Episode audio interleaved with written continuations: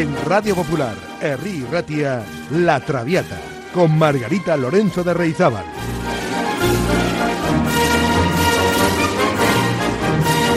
Pasión por la lírica.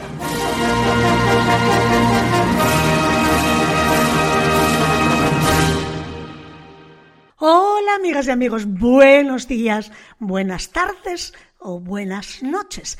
Depende de cuándo escuchen ustedes este programa en el que nos mueve, como saben, la pasión por la lírica. Hoy estamos en el programa La Traviata 19 y abordamos nada más y nada menos que la ópera La Bohème de Giacomo Puccini. La Bohème es una ópera en cuatro actos basada en un libreto de los italianos Giuseppe Giacosa y Luigi Ilicia, a su vez inspirado en la novela del literato francés Henry Murger, La vida de Bohemia, y de su correspondiente adaptación teatral con el mismo título. La ópera se estrenó en el Teatro Reggio de Milán el 1 de febrero de 1896 bajo la batuta de Arturo Toscanini. La colaboración con los libretistas Giacosa y Giccia define la gran trayectoria de éxitos de Puccini, iniciada unos años antes con Manon Lescaut, el primero de ellos, y que además visitamos la semana pasada. Tras Manon Lescaut vendría La Bohème, Tosca y Madame Butterfly, con los mismos libretistas.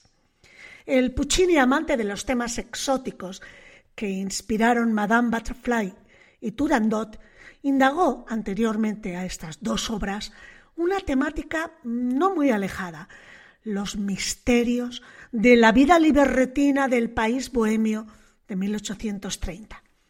Es todo un desfile de pintores, artistas, filósofos, enfermos, todos, la mayoría de ellos.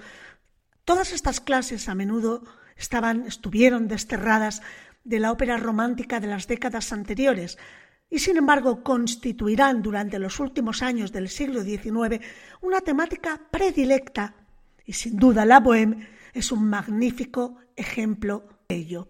La pareja de protagonistas de la bohème que se llaman Mimi, ella y Rodolfo, nos sumergen desde los primeros compases en un universo natural de veracidad que aún hoy nos resulta muy cercano. Ese aspecto, unido al de una orquestación magistral, convierten a la Bohème en una obra maestra del genio de Luca, como Puccini. Al igual que la novela en la que se basa, la Bohème relata un corto pasaje de la vida de cuatro jóvenes artistas en el París de 1830. Naturalmente, la ópera se centra en torno a la historia de amor de Mimi y Rodolfo. Pero esta historia de amor es solo una excusa para plasmar una imagen naturalista de la atmósfera que impregnaba el París bohemio de las primeras décadas del siglo XIX.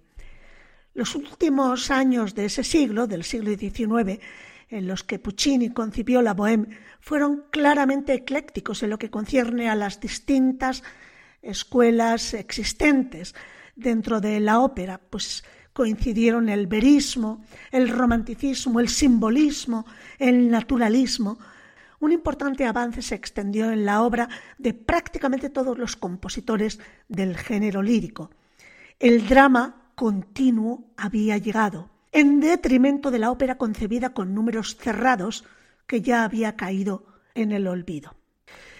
El leitmotiv aparece entonces como la gran alternativa formal a esos números cerrados, a, esas áreas que empezaban, acababan, había una pausa y empezaba otro número u otra área u otro dúo.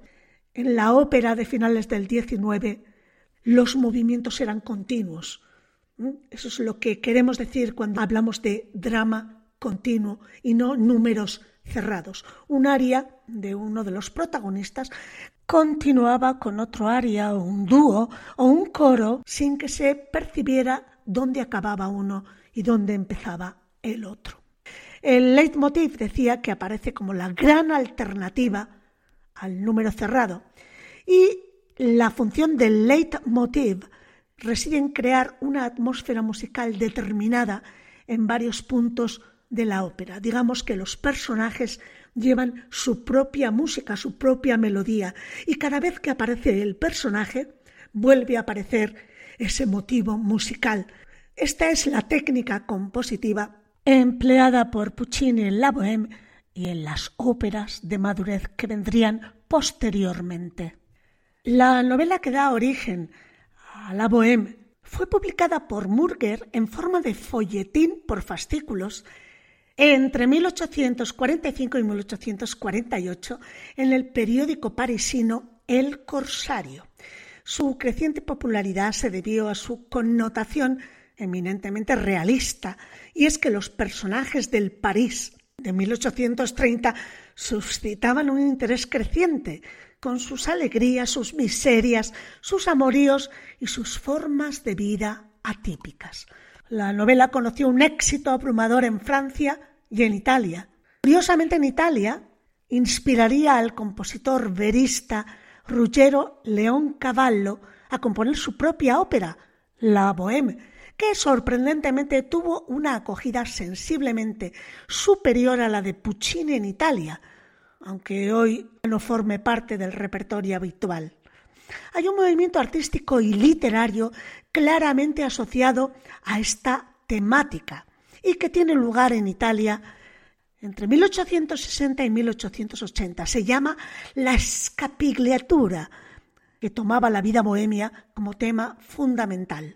Así, los artistas de clases bajas, los pintores, los anticonformistas, los rebeldes y la vida libertina ajena a las convenciones sociales empezaron a inspirar otros muchos ejemplos literarios en esta época.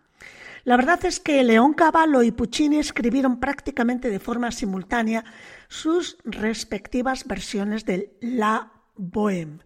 La diferencia quizás es que en las escenas de la vida bohemia de Murger, en el caso de León Cavallo, sirvieron para repetir el cóctel de infidelidades y celos que tanto éxito le había brindado su obra Pagliacci.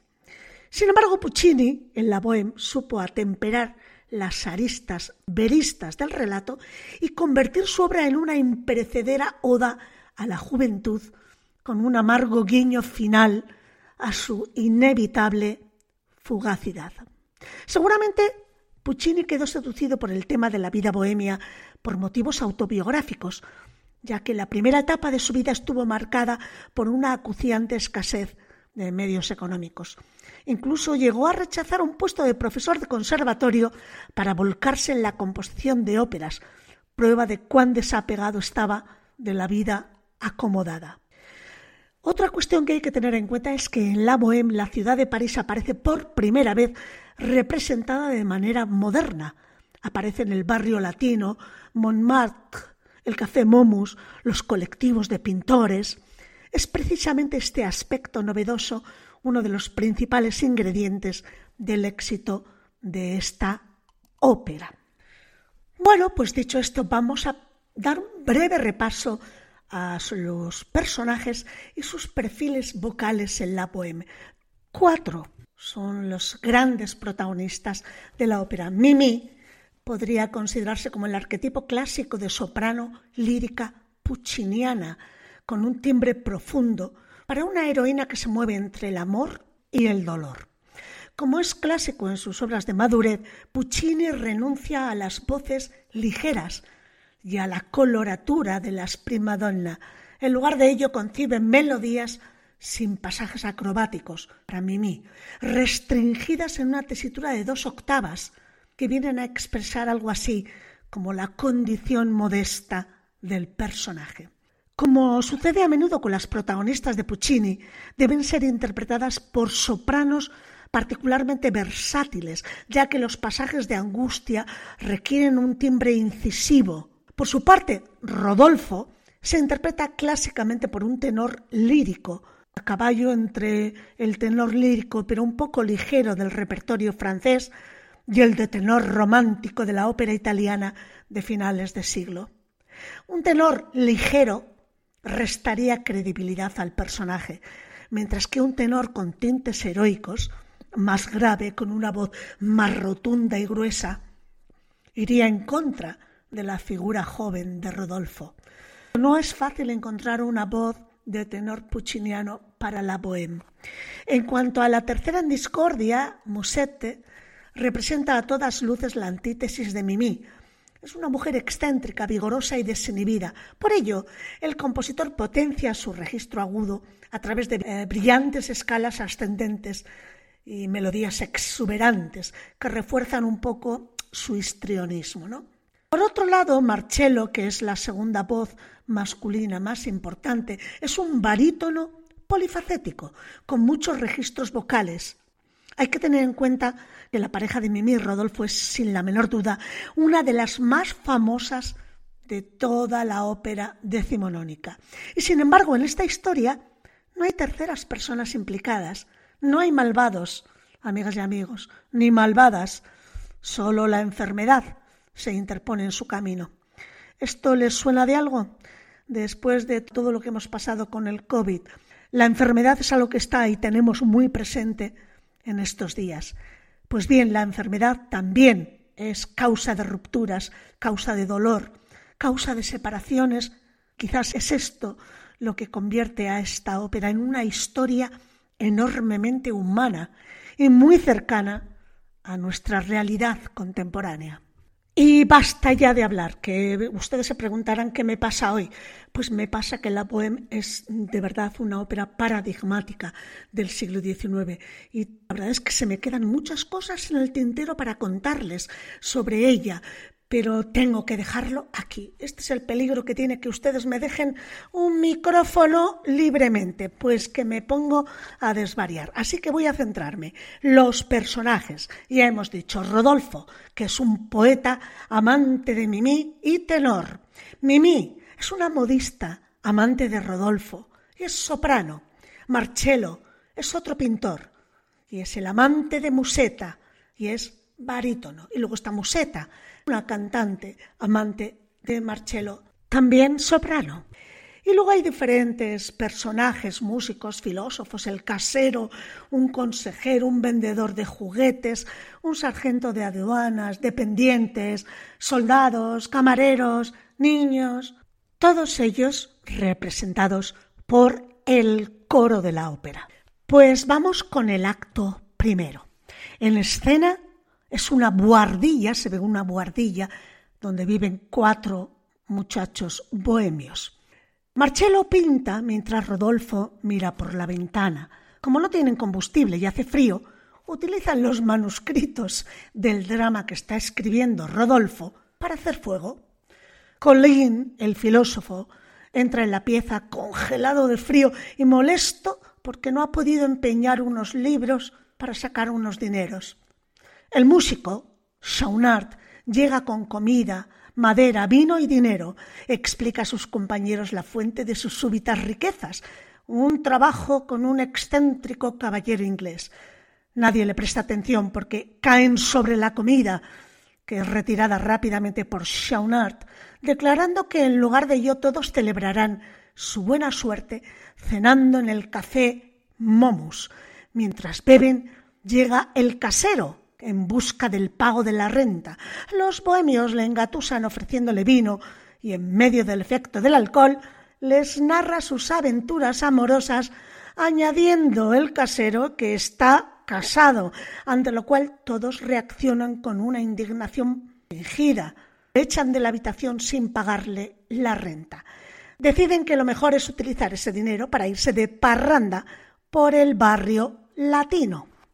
Tres de los bohemios salen, pero Rodolfo se queda solo por un momento para terminar un artículo que está escribiendo, prometiendo reunirse con sus amigos pronto. En ese momento alguien llama a la puerta y entra Mimi, una modista que vive en otra habitación del edificio. Ha venido a pedir que le ayuden a encender nuevamente su vela que se le ha apagado. Sale, regresa enseguida porque ha olvidado su llave en ese momento las luces se apagan y en la oscuridad deben ambos buscar la llave. Rodolfo, deseoso de pasar tiempo con Mimi, encuentra la llave y se la guarda en el bolsillo, fingiendo inocencia. cuando sus manos tropiezan en la búsqueda de la llave, ambos aprovechan la ocasión para contar la historia de sus vidas. Y él interpreta qué gélida manina, qué manita más fría. Y ella, a continuación, sí, que amano, Mimi, sí, me llaman Mimi. Escuchemos estas dos primeras maravillosas arias de la Bohème. Primero, Roberto Alaña como Rodolfo y después como Mimi, Anna Moffo.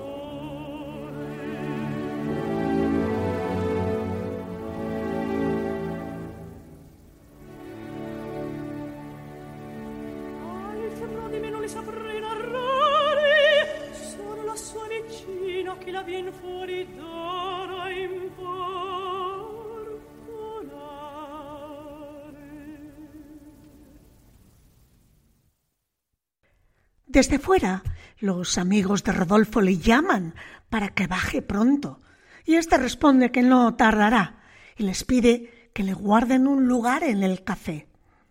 Y aquí se produce el dúo Oh suave fanchula, oh adorable muchacha, entre Rodolfo y Mimi, que se dan cuenta de que se han enamorado. Rodolfo propone a Mimi quedarse juntos en la guardilla, pero ella sugiere acompañarle para que no falte a la cita con sus amigos, y ambos se van abrazados. Sus voces se escuchan mientras bajan por la escalera. Y con este dúo se acaba el primer acto. Vamos a escucharlo en las voces de Ana Netrebko y Rolando Villazón. Oh suave fanciulla,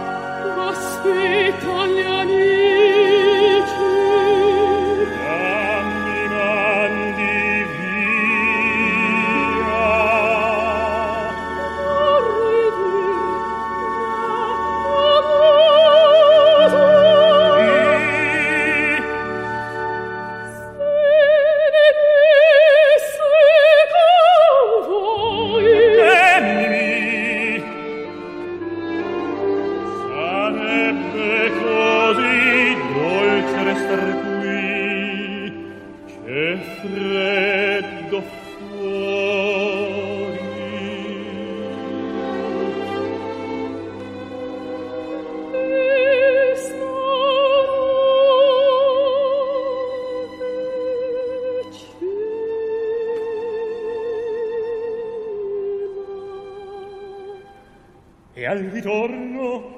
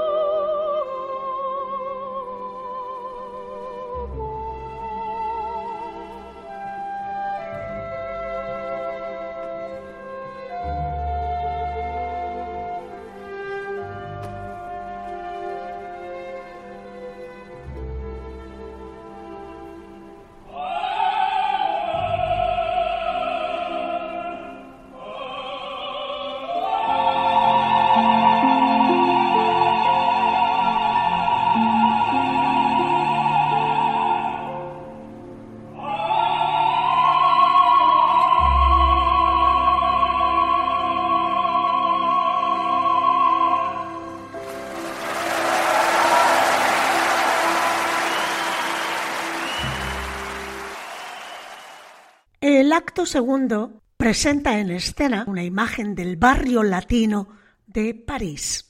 En las calles hay una gran multitud con niños y esta gente se divierte mientras los vendedores callejeros vociferan sus productos. Aparecen los amigos animados, con mucha alegría. Rodolfo le compra a Mimi un sombrero. Los parisinos cotillean con sus amigos regatean con los vendedores. Los niños de las calles claman por ver las mercancías de Parpiñol, el juguetero. Los amigos finalmente entran en el café Momus. Y mientras los hombres y Mimi beben, comen, toman su cafecito, aparece Museta, exnovia de Marcello, acompañada de su rico, envejecido admirador, el ministro del gobierno Alfindoro, a quien ella trata como si fuera un perrillo faldero. Queda claro que Museta se ha cansado ya de él. Ella intenta de varias maneras llamar la atención de Marcello y lo logra cantando una sensual aria dedicada fingidamente a su nuevo amante, que hace las delicias de los parisinos que están en el café es el vals de Musetta. Cuando me envo, cuando voy. Escuchemos a René Fleming en este área haciendo de Musetta.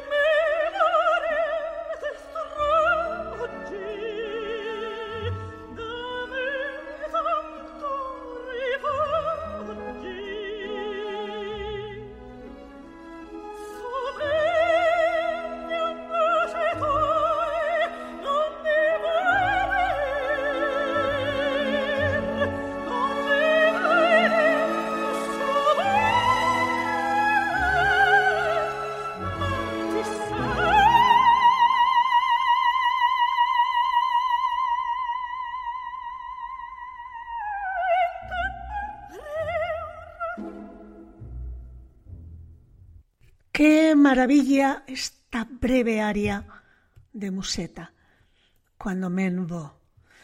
Bueno, pues pronto Marcello, claro, arde de celos.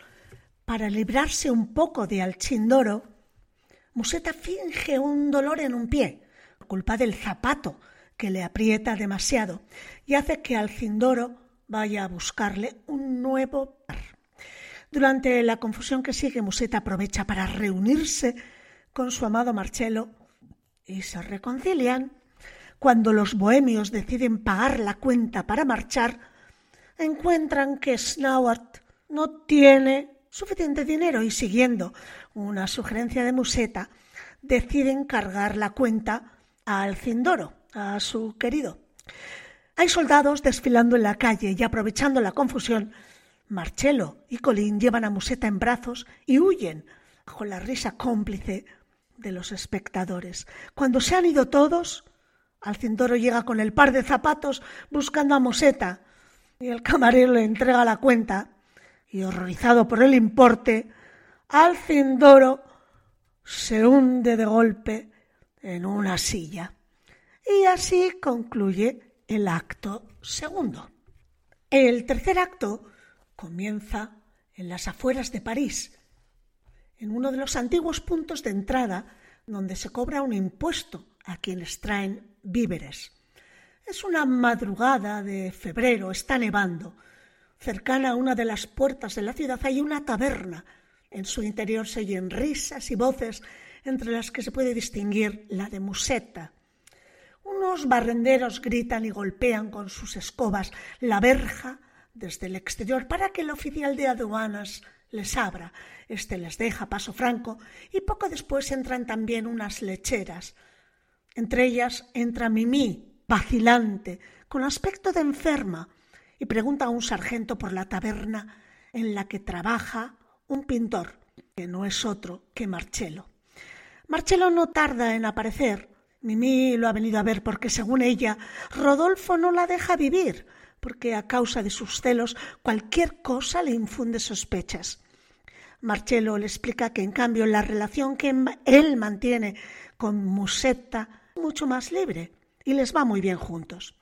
Mimi le pide ayuda.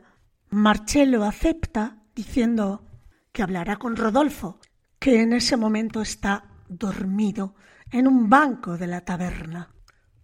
Mimi canta Oh buen Marcelo, ayuto. Oh buen Marcelo, ayuda.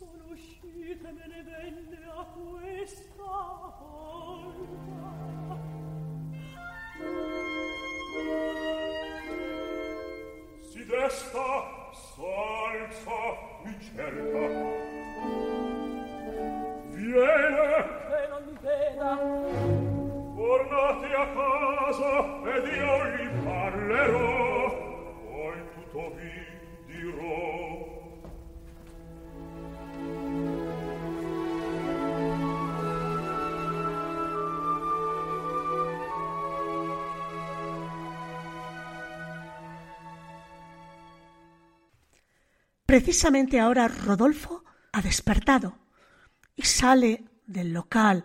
Ella, Mimi, se esconde para que Rodolfo no la vea. Marcelo habla con él y no tarda en descubrir la realidad. Rodolfo confiesa que ha dejado a Mimi porque sabe que está muy enferma y necesitaría cuidados que él no puede pagar. Siente remordimientos por retenerla en su sórdida vivienda. Mimi oído la conversación, no puede evitar las lágrimas y tose. Rodolfo, al oírla, se precipita hacia ella tratando de convencerla de que se pondrá bien. Mimi, a pesar de todo, decide separarse de él.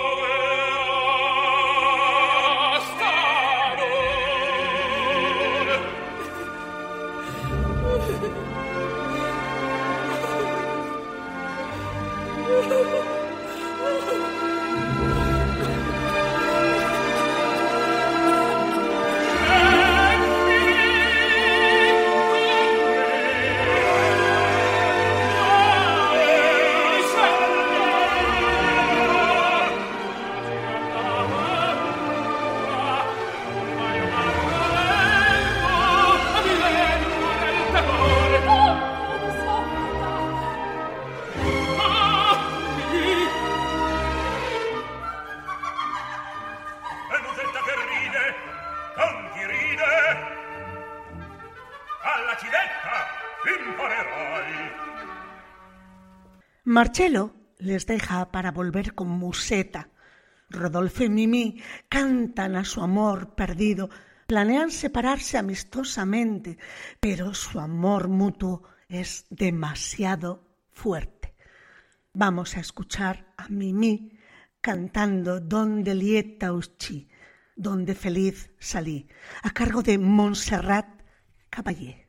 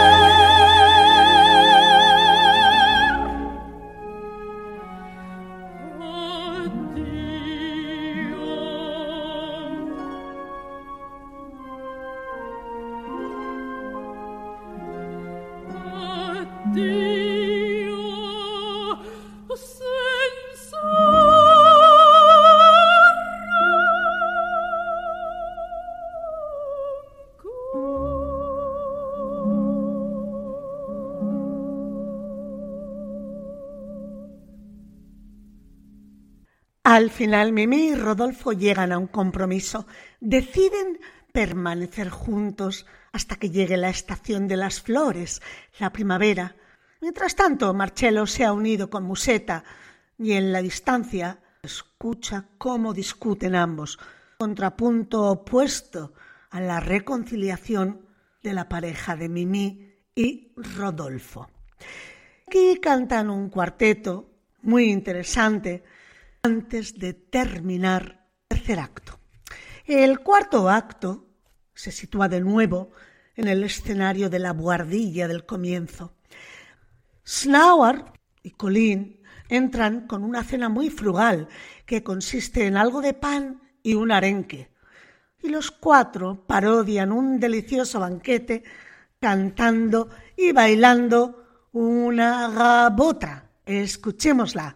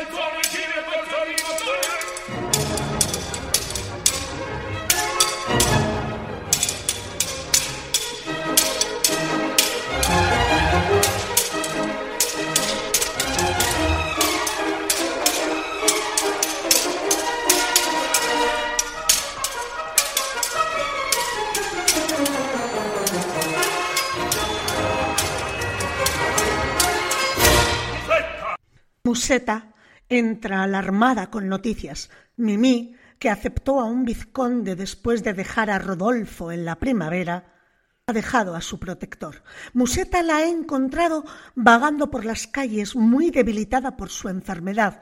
Se la ha traído consigo a la buhardilla. Todos ayudan a Mimí, demacrada y pálida, a sentarse en una silla. Preocupados, Musetta y Marcelo salen de la habitación para vender las joyas de ella y así comprar algunas medicinas, y Colin sale para empeñar su abrigo. Shaunat y Colin se marchan calladamente para dejar solos a Mimí y a Rodolfo. Solos, Rodolfo y Mimí recuerdan sus tiempos felices.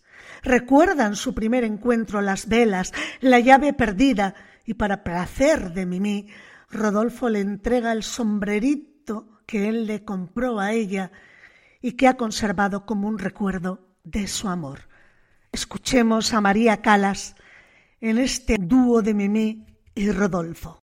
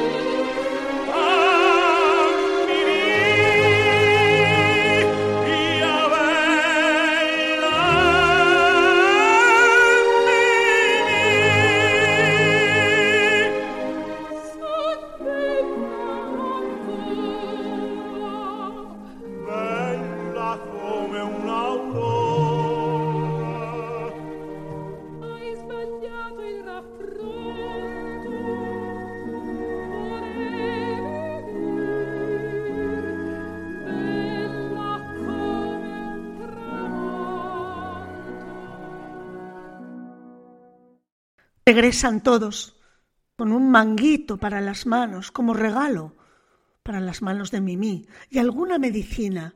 Le dicen a Rodolfo que han llamado al médico. Se postran a los pies de la cama. Museta reza una plegaria y Mimi, inadvertidamente, da inconsciente. Mientras Museta reza, Mimi muere. Shaunard descubre a Mimi sin vida. Rodolfo cae en la cuenta y grita Mimi, Mimi, angustiado, y llora sin poder contenerse. Y colorín y colorado, este drama se ha acabado. Bueno, espero que hayan disfrutado de este monumento de la ópera romántica. La semana que viene tenemos Così fan tutte, así son todas, de Amadeus Mozart, un singspiel muy divertido. Así que no me fallen porque les espero. Paso lista. Agur, amigas y amigos.